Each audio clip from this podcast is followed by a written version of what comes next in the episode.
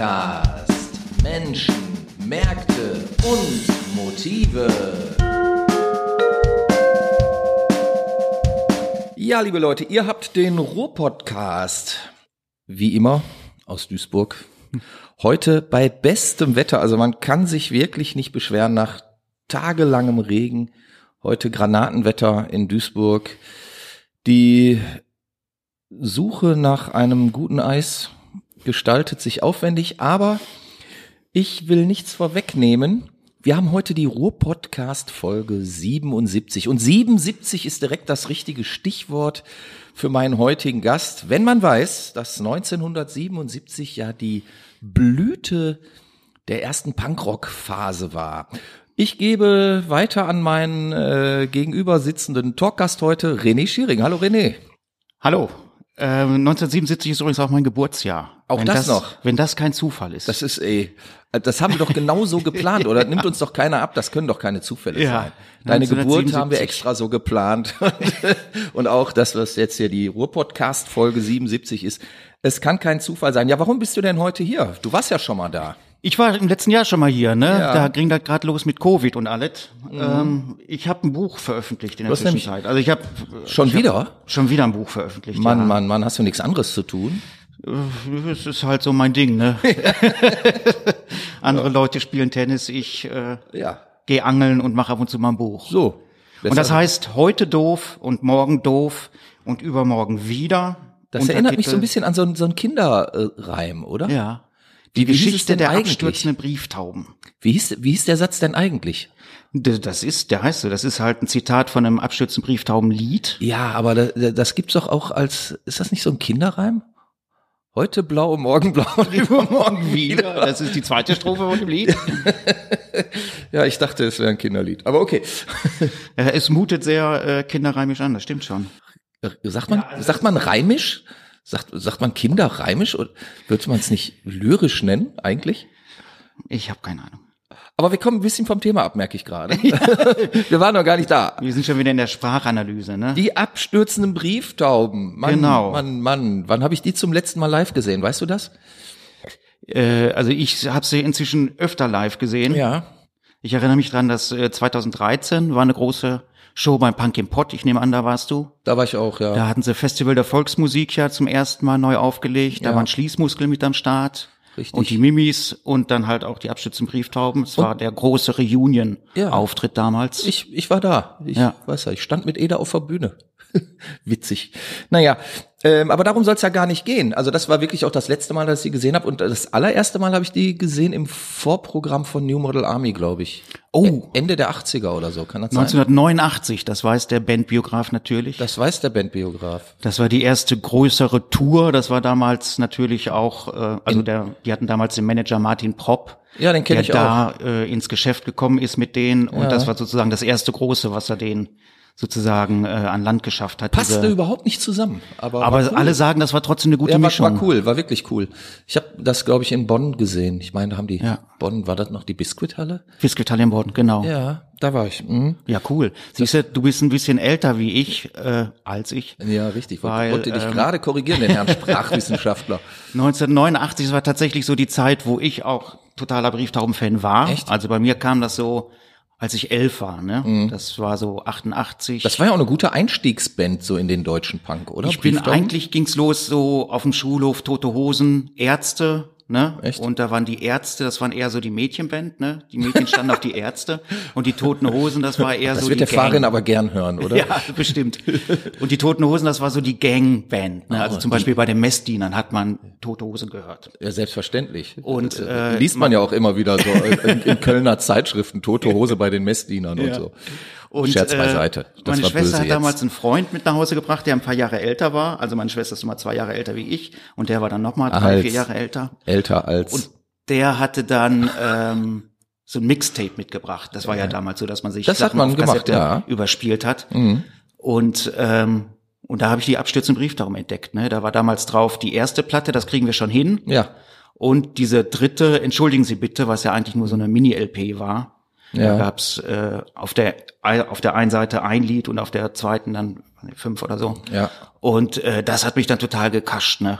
Da war ich irgendwie noch mehr als to äh, Tote Hosen, das war für mich immer so unerreichbar. Das war eine Gang, ne? Die waren Ja. irgendwie zu fünft. Das war ja die Opel Gang. Das war die Opel Gang, genau. Und die hatten Nicht noch irgendwie irgendwas. Leute im Hintergrund, Trini, Trimpop und so. Da wusste man Ja. Mhm. irgendwie gar nicht, so fast schon mafiös. Ärzte war halt, wie gesagt, was für Mädchen. Und da hatte ich dann auf einmal was, was irgendwie so greifbar war. Da hattest ne? du was für dich. Ja. Und das Hab dann waren auch nur tatsächlich- zwei. Ne? Das waren ja auch nur zwei zu Die der waren Zeit. nur zwei. Und das war auch sehr, äh, Sehr wie soll ich sagen, ungewöhnlich eigentlich, ne? So als Band. ungewöhnlich und halt, wie auch, wie ich gesagt habe, greifbar. Ne? Ich hatte dann irgendwie Dieses, dieses Konzept haben doch dann die White Stripes, glaube ich, kopiert, oder? ungefähr 25 Jahre später. ja, aber wir haben das damals auch schon gemacht. Ne? Ich weiß, Ja. ich hatte so eine Wandergitarre, wo ich äh, versucht habe, Gitarre spielen zu lernen und ein Freund hatte Und warum so ein Kinderschlagzeug. Und dann haben die beiden halt, äh, also wie ich und er, haben dann irgendwie so wie die Abschnitte zum Brieftauben Ja. Musik gemacht, ne? Und doch äh, haben uns die die frisch gebackenen Brötchen genannt. Die frisch gebackenen Brötchen, da schau her. Also das war so das so Initialzündung in Sachen Musik machen tatsächlich auch. Ne? Ich wusste gar nicht, dass die äh, äh, abstürzenden Brieftauben so eine Bedeutung für dich haben. Absolut, ja. Das hat Das sich ist cool. in Gladbeck zumindest Hm. schon auch äh, so in der in meinem Umfeld war das schon auch ein Name, absolut. Nein, das, das war ja ein Name, man kam ja eine Zeit lang auch gar nicht drum rum, muss man ja auch sagen. Also die Brieftauben waren ja zu der Zeit, so Ende 80, Anfang 90, waren die ja echt angesagt. Ne? Mhm. Ja. X-mal in der Bravo gewesen, irgendwie auf dem Cover gewesen, mit Harpe Kerkling äh, gedreht, Pardon, ja. ne? kein Pardon, genau. Also die waren schon zu der Zeit richtig angesagt. Ja. Und ich weiß, ich ähm, habe ja sehr guten Kontakt zu dieser Band vom Niederrhein, Schließmuskel. Ja. Und ähm, also wenn, wenn Ede von der gemeinsamen Tour erzählt, das ist dann schon immer sehr, sehr witzig. Also da, Ja. da müssen sehr viele lustige Schoten passiert sein, Ja. die wir jetzt hier nicht wiedergeben wollen. Wir wollen ja keine Leute verunglimpfen. Nö, aber also wie, ich habe jetzt nicht mit Ede gesprochen, Nee, du aber hast mit Schlafke gesprochen, Mit Schlafke ne? habe ich gesprochen, der hat ja ein paar schöne O-Töne in dem Buch auch drin, Ja, wo es halt richtig. auch um die gemeinsame Tour geht. Richtig. Mhm. Ja, das war halt, wenn ich ehrlich bin, so als Teenager war das die Überband für mich. Ich habe so ein bisschen kopiert, auch wie Mikro den Style hatte, ne? irgendwie so mit. Strähnen im Gesicht Ja, und ja. großen Ohrringe. Aber als dann diese Zeit kam mit der Bravo Ja. und auf einmal alle auf dem Schulhof auch wussten, du willst ja nur sein wie einer von den abstürzenden Brieftauben, da hat das auch so ein bisschen so den Reiz Da bist du verloren. dann Skinhead geworden. Weil diese, diese Nische, die war dann auf einmal irgendwie Mhm. so nicht mehr meine Nische, sondern jeder kam da rein, ne? Das ist aber doch immer so, wenn, wenn irgend so ein Insider-Tipp, sage ich Mhm. mal, plötzlich äh, bekannt wird. ja. Und das ist, das ist mir tatsächlich damals mit den Fehlfarben so gegangen. Und ähm, ich fand die ja auch, also ich meine, ich hätte die entdeckt, was natürlich totaler Schwachsinn ist, ne, die Ja. Beine. Aber äh, ich hätte sie so für mich entdeckt und ähm, war bestimmt der Erste in der Klasse, der die Platte hatte. Das, das kann ich wohl mal bestätigen. Aber danach wurde es ja dann ähm, immer größer irgendwie, so das Ding. Dann habe ich dann auch gedacht, nee, ach, vielleicht dann doch nicht. Aber ist ja eigentlich Quatsch, ist ja natürlich eine sehr großartige Platte. Ja, ich erinnere mich, dass dann zu der Zeit, wo das dann mit der Bravo so richtig losging bei den Brieftauben, war diese Platte im Zeichen des Blöden. Ja, ne? Das war die genau. erste bei der EMI. Ich erinnere mich in Gladbeck bei Karstadt standen also 14 von denen so in dem Special Offer, ne, das neue Veröffentlichung, müssen alle kaufen, das hat mich abgeschreckt.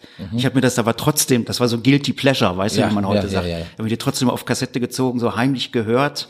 Bei den Punker-Kollegen äh, dann aber gesagt, nee, nee, die Abstützebrieftaben kann man sich nicht mehr antun. Ist ja Weil da war ich dann Kommerz. weiter zu, äh, was weiß ich, also ehrlich gesagt war ich da bei Grindcore, da war ich bei Extreme Noise Terror und äh, sowas, ne?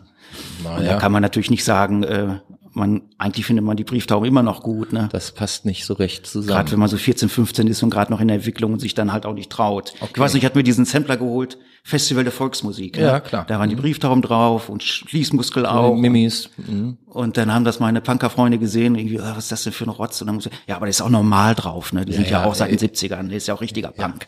Genau. Großartige Band, schönen Gruß an Lars übrigens, wo wir bei dem Thema schon mal sind. Ja, sehr lustig. Aber wie kommt man denn jetzt äh, tatsächlich auf die Idee, dann, ähm, ich sag mal, Jahre später, 30 Jahre nach Mhm. dem Zenit der Band, so ein Buch zu schreiben? Also ich habe schon, ich gehe schon lange schwanger mit dem Gedanken, irgendwie äh, was über Punk zu machen in dem in dem Bereich Schreiben beziehungsweise Wissenschaft. Ne? Also ich weiß noch, als ich an der Uni war, Aber wissenschaftlich ist das Buch ja jetzt nicht. Ich habe ja auch noch nicht zu Ende gesprochen. Entschuldigung. als ich an der Uni war und äh, da habe ich mich dann schon da fand ich es dann irgendwie faszinierend, dass es irgendwie wissenschaftliche Abhandlungen über Punk gab und so. Das habe ich mir dann auch alles so reingezogen. Habe dann irgendwie in der Anglistik auch meine Abschlussklausur äh, über Punk geschrieben, ne? semiotische Exzesse im Punk, Na, guck. äh, Cultural Studies. Und äh, aber das war nur eine drei, also das hat sich irgendwie nie so richtig, dass da irgendwie was draus geworden wäre in der Wissenschaft. Und dann kam irgendwann die Idee, als ich dann halt Bücher geschrieben habe, so Künstlerbiografie, weil das ist auch was, was ich immer schon in meinem Lesen, in meinem Leben gerne lese. Ja. Und eine eigene Künstlerbiografie, das wär's doch. Und dann kam halt die Frage, wenn ich eine schreiben würde, worüber würde ich die schreiben? Über meine äh, Lieblingsband aus Teenagerjahren und das wären die Abstürze und Brieftauben. Und als ich die Idee hatte, war das ehrlich gesagt äh, ja so ein, wie soll man sagen, ein Traum, weil äh, die waren nicht unterwegs. Konrad Kittner war gerade gestorben, der zweite von denen. Und äh, das sah so aus, als wenn das nirgendwo hingeht. Ne? Ja. Und dann kam halt 2003 die Nachricht irgendwie, 13. Mikro, 2013, ja, Entschuldigung, kam die Nachricht, Mikro hat äh, die Brieftauben wieder reanimiert, ne, Ja. die spielen wieder Konzerte. Und dann bin ich auch relativ schnell äh, auf die Idee gekommen, das dann auch wirklich zu machen Mhm. und habe dann eine E-Mail geschrieben an die Band über Facebook, wie man das heutzutage macht. Mhm. Und keine 20 Minuten später kam dann die äh, Antwort, ja, können Sie mal treffen, warum denn nicht? Ne? Ja. Ja, cool. Also sehr un unkompliziert im, im Doing, sag ich mal. Am Anfang schon, ja. Also was Mhm. die Band angeht, auf jeden Fall. Ne? Ich habe mich da mit Mikro getroffen in Hannover. Der wollte natürlich auch erstmal gucken, was ich für einen bin. Ich Ja, kannte klar. die Null. Ne? Ja, klar. Mhm. Und äh, haben uns dann getroffen in Hannover, Linden, haben dann irgendwie so im Café gesessen, erstmal so ein bisschen gequatscht. Ja, klar. Mhm. So ausgefühlt, was ist das für ein? Das lief dann aber beim ersten Treffen schon so gut, dass ich da quasi mein erstes Interview schon gemacht habe. Ne? Also Hälfte der Strecke habe ich schon mein Diktiergerät auf den Tisch legen können. Und Mhm. Das muss man ja erzählt. überhaupt äh, dem, dem Hörer des Podcasts jetzt vielleicht nochmal kurz erklären. Du hast das Buch ja aufgebaut ähm, quasi in, in Form von Interviews, die du geführt hast und Genau. äh, hast dann zwar auch immer so erklärende Zwischenparts noch gesetzt, aber letztlich sprechen ja Wegbegleiter und Musikerkollegen etc. pp. über die Band und dadurch ergibt sich so ein Bild, sage ich mal. Genau. Und mitunter sogar auch eine Geschichte, ne? Also am An also natürlich das äh, Skelett ist klar, was Mikro mir erzählt hat. Das waren jetzt fünf oder sechs sehr lange Interviews, zwei bis drei Stunden. Dann zum Schluss bei ihm äh, in der Küche am Tisch, ne? nicht in anonym in einem Café. Ja. Und das war natürlich das Hauptmaterial. Ähm, anderes, äh, anderer wichtiger äh, Aufbau ist halt die äh, Diskografie, die das halt auch so ein Ja. bisschen strukturiert. Ja. Und äh, dann von da aus bin ich so ausgestreut. Ne? Mikro hatte noch alte Kontakte von früher, die ich dann verfolgt habe. Mhm. So ein paar Leute in meinem Umfeld, die ich kenne, direkt oder indirekt, so wie der äh, Schlafke. Ne? Schafke Fratz. Über Fratz war ich schnell beim Schlafke. Genau. Fratz, äh, mit dem habe ich damals in der Band gespielt. Ähm, ja, und dann habe ich so ein bisschen ausgestreut.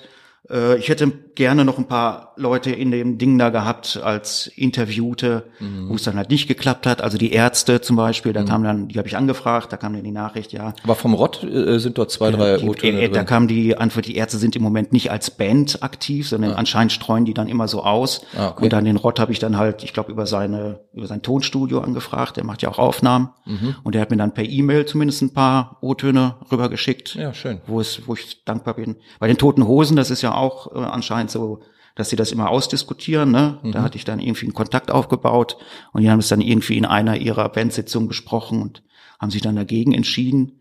Muss man aber dazu sagen, das war die Zeit, wo die gerade selbst ihre eigene Bio gemacht haben. Ah, okay. Mhm. Und da hatten die da so einen, ich glaube, Spiegel- oder Sternjournalisten, der die immer Ja, ja. verfolgt hat. Und es kann sein, dass es damit zusammenhängt. Happe. Kerkeling hat ziemlich schnell, ziemlich klar gesagt, dass er nicht nochmal ein Interview gibt. Den hatte ich auch angefragt. Mhm. Muss man dazu sagen, dass äh, äh, vor 15 Jahren ungefähr wurde ja mal eine DVD gemacht, eine Dokumentation in die Abstürze Brieftauben. Mhm. Da waren viele, die, also der Happe Kerkeling zum Beispiel war da dann mit drin Ah, okay. und hat sich wohl gedacht, das reicht dann doch. Ne? Ja. Also das kann man dann da fürs Buch Und dann die ja DVD hast du auch. Und Ja, ja, klar. Das ist ja, kommt ja aus demselben Haus, ne? Mhm. Independent Entertainment, die hatten damals die DVD gemacht und die haben Mhm. jetzt auch das Buch gemacht. na guck. Gruß nach Da schließt sich Hannover. also ein Kreis. Da schließt sich ein Kreis.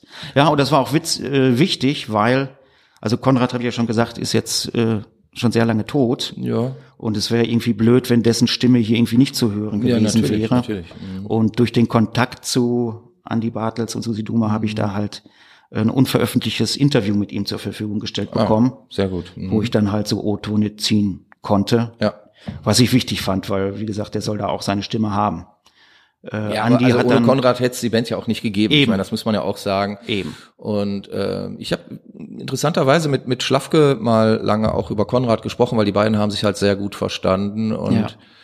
Äh, ja, also Schlafke war schon auch sehr angefasst, so als Konrad gestorben ist. Ja. Und, und hab, hab mir dann auch von der von der Beerdigung erzählt und so. Also das muss wohl auch ja. Ja, ist recht ergreifend gewesen Kapitel. sein, so, ne? Ja, hat er mir ja auch von erzählt, ist auch in dem Buch drin, sein O-Ton mhm. dazu. Und äh, ja, wir hatten dann halt auch äh, das Glück, dass die Witwe von Konrad äh, nochmal ein Interview gegeben hat, ah, ja. dem Andi mhm. in Hannover.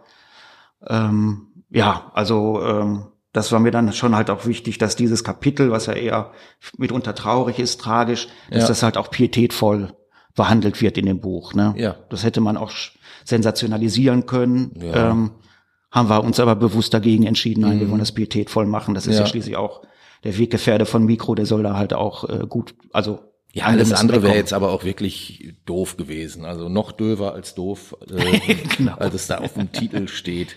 Wie, wieso heißt es denn äh, heute doof und morgen doof und übermorgen wieder?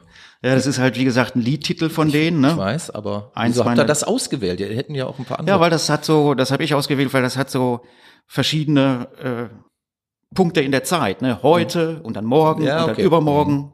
Da bist du schnell bei so einem biografischen Ablauf. Das ist richtig. Mhm. Und das fand ich gut. Und dann jetzt für Leute, die mich kennen, mhm. hat das noch so ein bisschen so eine Spitze, ne, promovierter Sprachwissenschaftler, der ein Buch mhm. schreibt, wo doof draufsteht. Das ist ein Schenkelklopfer ja, gut, da muss man, da muss man jetzt aber schon von weit herkommen. Also um den da muss man sich schon, da muss man mich schon kennen. Klar. Ja, genau. Aber das war für mich dann irgendwie nochmal so ein witziges. Und natürlich äh, ein Buch über die abstützende Brieftaube, da kannst du ja jetzt irgendwie nicht so einen historischen oder so einen wissenschaftlichen Titel draufpacken. Nein, ne? natürlich ne? nicht.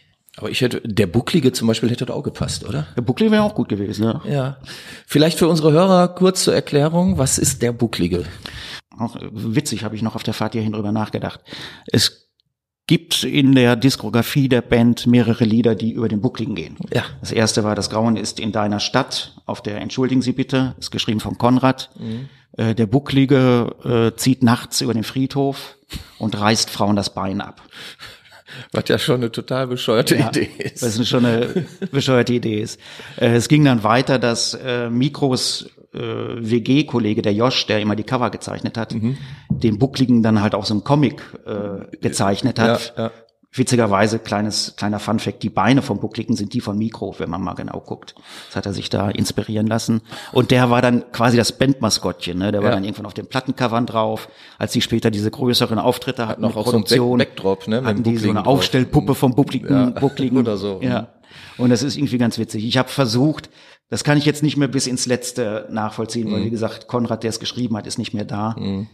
Aber es gibt ja diesen Film, der Bucklige von Soho mhm. aus den 60ern so ein Krimi. Ja. Und da gibt schon sehr viele Parallelen. Und ähm, okay. also ich habe es ja im Buch erwähnt, dass es die Parallelen gibt. Ja. Ich glaube schon, das war eine Inspiration.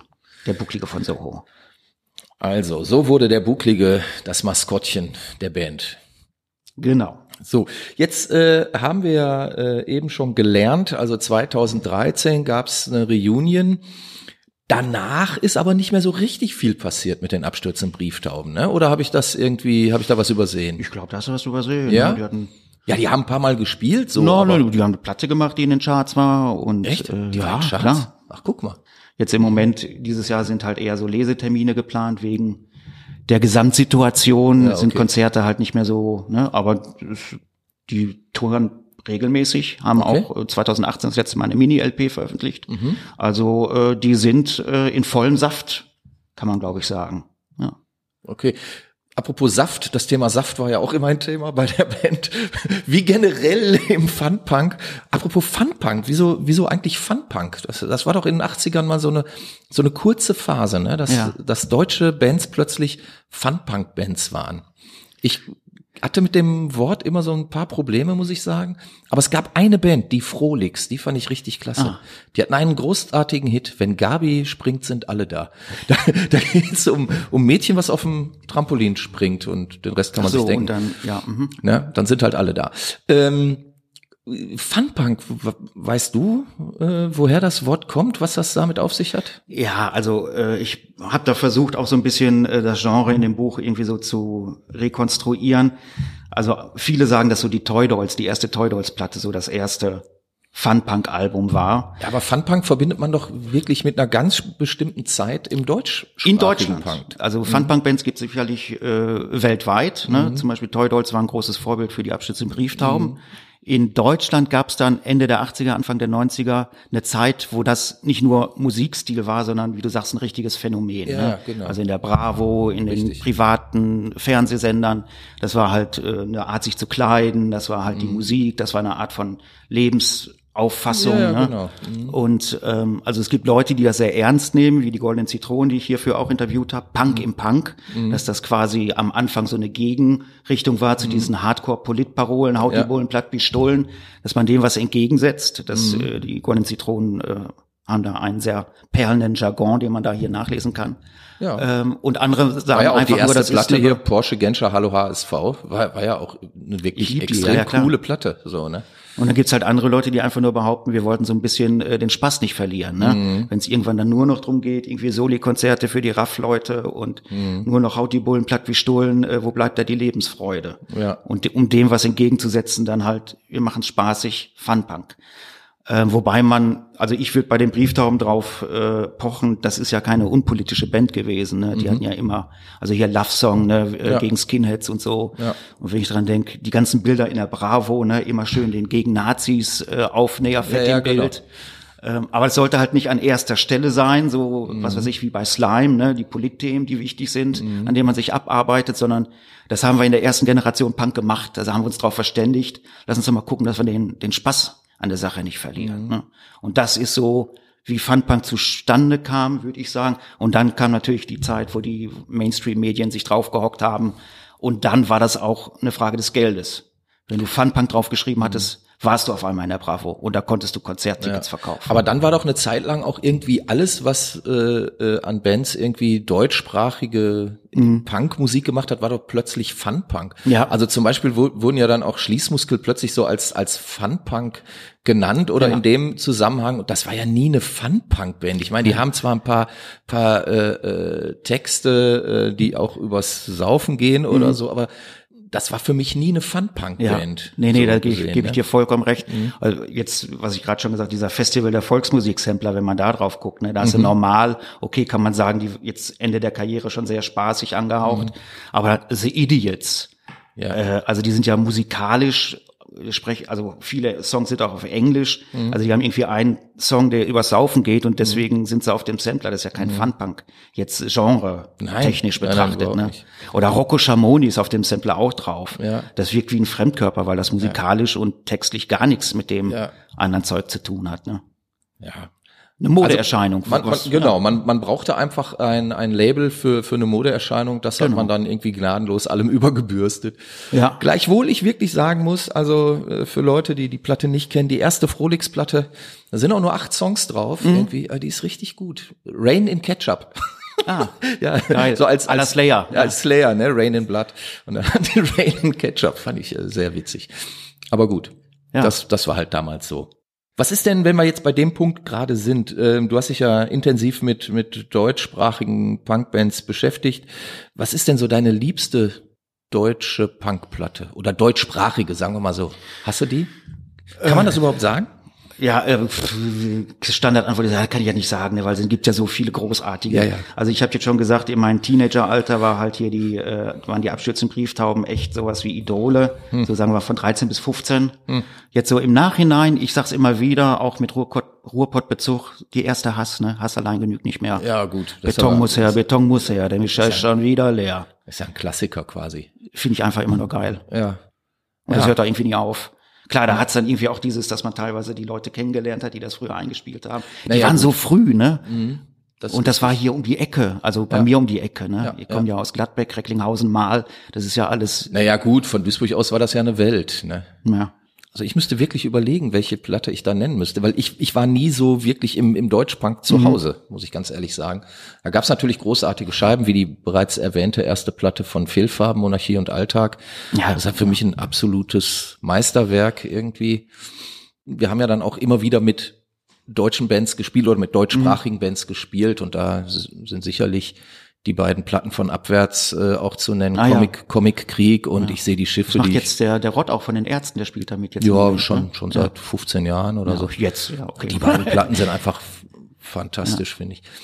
Aber gut, das äh, muss ja auch jeder Ja, für das sich ist selber halt, entscheiden. ich finde, das ist ja auch oft so, ähm, das gibt so Phasen, ne? Mhm. Also ich weiß, eine Zeit lang in meinem Leben war Slime alle gegen alle, Mhm. so der Zenit an Deutschpunk. Ja gut, also auch eine gute Platte, ne? Auch Weil das war irgendwie Platte so, es gab linke. Spießer, es gab Nazis raus, Ja, ja. war irgendwie so klar, das ist irgendwie so Anarcho. Mhm. Ähm, und die ist auch musikalisch sehr gut, finde ich immer noch. Ich bin immer noch überrascht, wenn ich so Slime-Platten höre, was sie halt auch musikalisch irgendwie drauf Mhm. Ja, hatten, nur die konnten halt auch ne? spielen, ne? Ja. Also muss man einfach ja auch mal zugestehen.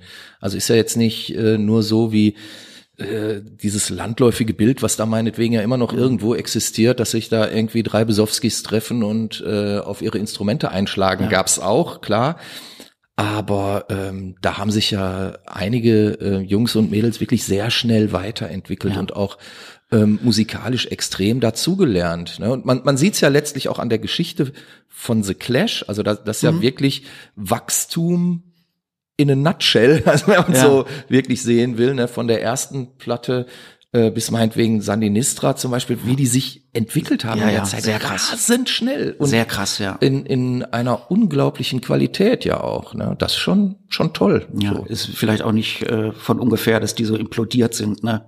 Weil das auf die kurze Ja, Zeit, so eine genau. Entwicklung, das muss irgendwie, äh, das, das äh, kostet was, ne? Also Ja, und dann kamen mit Sicherheit ja auch noch bestimmte Substanzen Ra- am Schlagzeug Substanzen und, und Rahmenbedingungen dazu. Ja. Ne? Ich meine, dass die in den ersten Jahren auch echt nichts verdient haben und davon Ja. irgendwie zwölf Pfund pro Nase gelebt haben, die der Manager denen irgendwie zur Verfügung gestellt hat. Das darf man ja auch alles nicht vergessen. Ja. Ne, Die hätten streng genommen reich sein müssen, waren sie aber ja nie. Ja. Ne? Aber ja, weil die über Punk hinaus auch einfach eine groß, riesengroße Rockband waren, ne? Also Genau. Gut. Aber wir sprechen ja nicht über The Clash, oder schreibst du noch ein Du, Buch ach, über The wir, Clash? Äh, ja, ich hab gedacht, Clash wäre ein geiles Thema, aber da gibt's ja wahrscheinlich schon vier, fünf. Da gibt es schon Bücher zwei, drüber. drei Bücher, glaube ich, ja. Ja, ich habe mal überlegt, so über deutsche Bands, es gibt klar über die Toten Hosen gibt's mehrere, über die Ärzte, Mhm. es gibt eine gute äh, Slime-Biografie, ne? Und äh, jetzt gibt's über die Brieftauben was. Die Donuts haben jetzt auch äh, aktuell irgendwie eine Platte raus. Naja, so der deutsche, die deutschen Bands, da gibt's schon noch äh, Bedarf. Da gibt's schon noch ein paar Sachen, die Ja, aber es gibt auch sehr gute Bücher, die jetzt äh, nicht unbedingt direkt was mit Punk zu tun haben, aber wenn du Mhm. zum Beispiel an dieses Buch ähm, Electricity äh, denkst, was ja explizit über die Düsseldorfer Elektroszene auch geht, Mhm. ähm, was so ein bisschen, ich habe beim beim Lesen deines Buches hier habe ich da ab, ab und zu auch so ein bisschen drüber nachgedacht, weil ähm, bei Electricity ist es ja tatsächlich so, dass das Buch ausschließlich aus Interviewschnipseln Ah, besteht. ne? Also das, die Geschichte des Buches ist quasi ausschließlich aus Interviews äh, zusammengestellt. Und ähm, du setzt deinen Interviews ja immer noch äh, ähm, solche Zwischenberichte ähm, Berichte quasi oder ähm, ja, biografische Noten ähm, dazwischen. Das macht es natürlich auch äh, sehr interessant. Aber ich fand das bei diesem ähm, Electricity-Buch auch sehr interessant, dass es halt wirklich nur wörtliche Rede quasi Ja, ist. Irgendwie. krass. Und das, das schon ähm, mit Sicherheit auch recht aufwendig gewesen, das so dann auch zu ordnen und zusammenzustellen. Und ähm, gut, dieses Buch hat ja dann auch irgendwie vier, fünf Jahre gebraucht, um fertig Mhm. zu werden. Wie lange hast du denn gebraucht für dein Buch? Ah, äh, so Brutto-Netto-Rechnung. Ne? Also Mhm. ich sag mal, richtig angefangen damit habe ich äh, Anfang 2014. Ja, okay.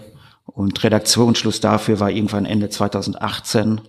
Ja. Und dann hat es jetzt noch ein bisschen gedauert, weil wir haben uns irgendwann Auch durch Corona bedingt? oder? äh, durch Corona haben wir es jetzt gemacht. Mhm. Also es war jetzt eher so, dass Äh, wir haben uns irgendwann dazu entschieden, dass es äh, mit der Band quasi rauskommen soll. Mhm. Ne? Also gibt ja andere Möglichkeiten, irgendwie über einen Verlag und Ja, so. okay. Mhm. Nee, nee, das soll von der Band, äh, mit der Band quasi veröffentlicht werden. Mhm. Und dann äh, gibt's dann natürlich Überlegungen, äh, strategisch, was macht die Band? Ne? Geht sie erst auf Tour, macht sie erst ein Album? Okay. Und da war das halt immer so ein bisschen mit auf der Liste. Und jetzt, wo Corona ist, wo keine Konzerte mehr zu spielen sind, Mhm. War der Moment irgendwie äh, perfekt. Da haben wir gesagt, machen wir es jetzt. Ne? Ja, okay. Mhm. Also steht schon länger auf der Liste, aber wie gesagt, wenn man da einmal so in diesem Bandmanagement drin ist und sieht, äh, was es da alles für Interessen gibt, ne, klar, die Band will auf Tour gehen und so Mhm. Platten veröffentlicht werden.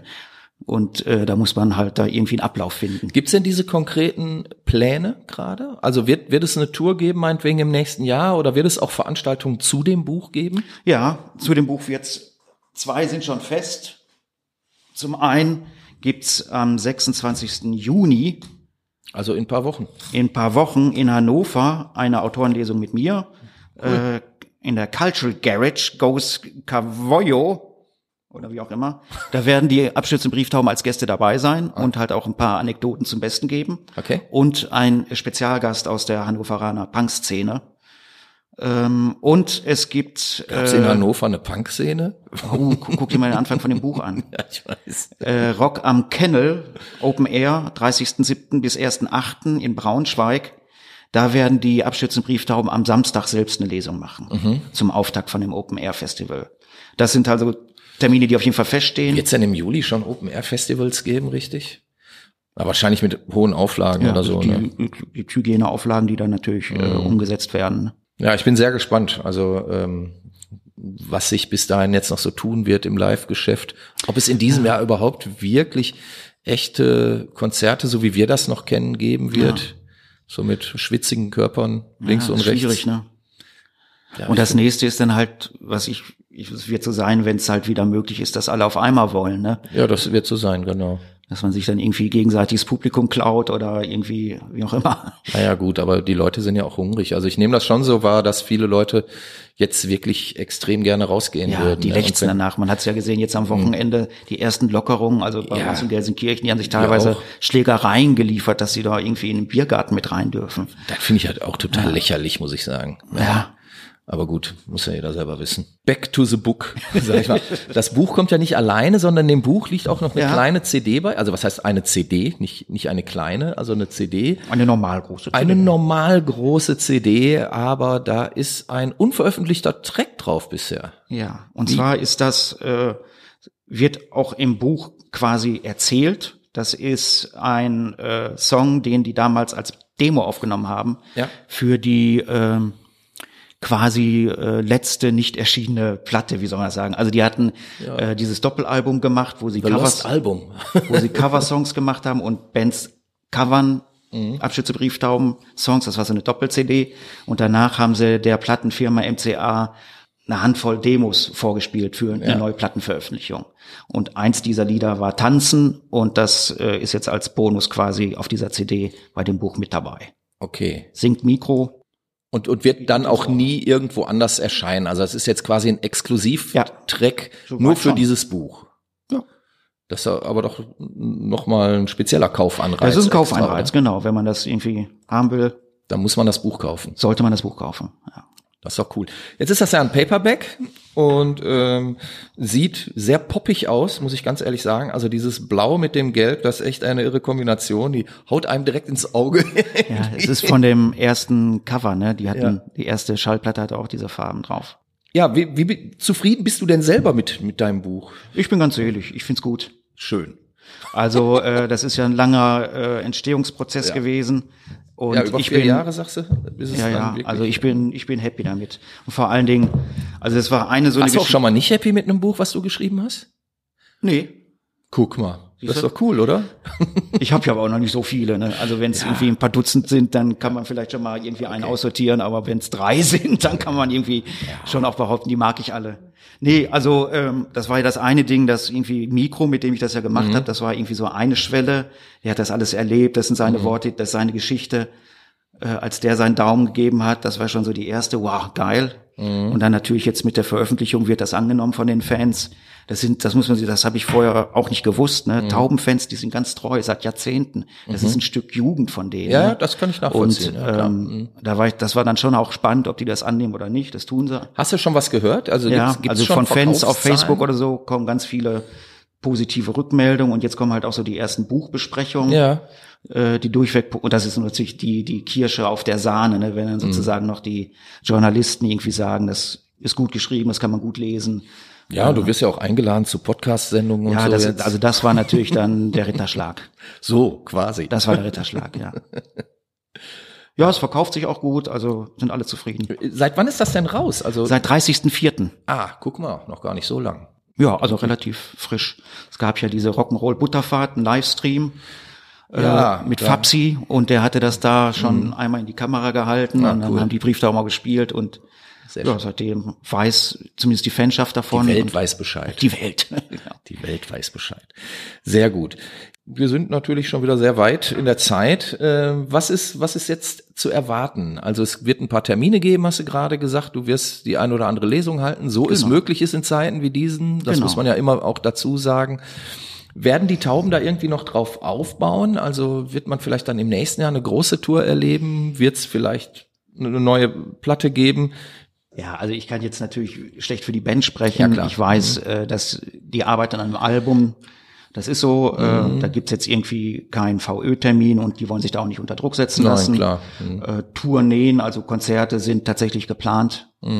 Und äh, also das machen die ja regelmäßig. Da kann man auf Ja. die Brieftaubenseite gucken. Die spielen regelmäßig, also ne, einmal im Jahr eine Tour. Mhm. Und äh, ja, da kann man sich von überzeugen, dass das immer noch Spaß macht. Ich bin da immer sehr gern. Ich gehe da immer immer noch hin und bin auch ab und zu mal im Pogo dann für ein, zwei Songs, weil mir das immer noch Spaß macht. Ja, nu, das gehört sich ja wohl auch so. Heya, heya, heya, heya, wir sind doof. Da bin ich in der ersten Reihe.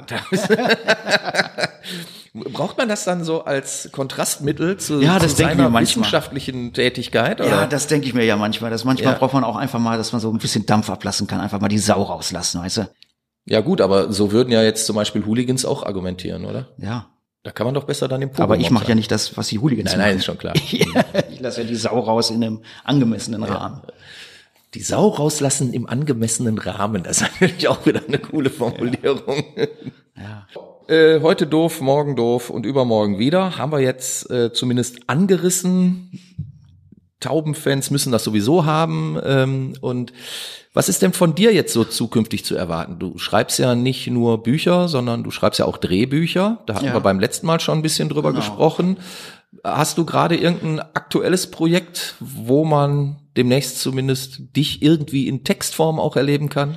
Ja, also äh, Drehbuchgeschäft läuft parallel weiter. Mhm. Ne? Das ist ja quasi, habe ich ja letztes Mal erzählt, damit verdiene ich quasi meine Miete. Ja, ne? klar. Und Mhm. äh, da bin ich ganz froh, dass das jetzt auch in Corona-Zeiten ohne große Ausfälle irgendwie jetzt nahtlos immer weiterging. Mhm. Ich muss sogar sagen, dass ich ein bisschen davon profitiert habe durch diese Kontaktsperren. Mhm. Ähm, es war früher oft so, dass man für Jobs vor Ort sein musste. Ja, okay. Also immer dieses alte, dieses alte, diese alte Vorstellung von Redaktionen, die da zusammen in einem Raum sitzen und sich streiten und zusammen schwitzen und so. Ja. Und äh, ich, sit- ich wohne in Gelsenkirchen, Köln, das geht, aber zum Beispiel in Berlin, das wäre unmöglich. Und jetzt inzwischen ist es halt so weit durch Corona, dass alle gelernt haben, dass man Im Telefonkonferenzen, Videokonferenzen ist eine Möglichkeit.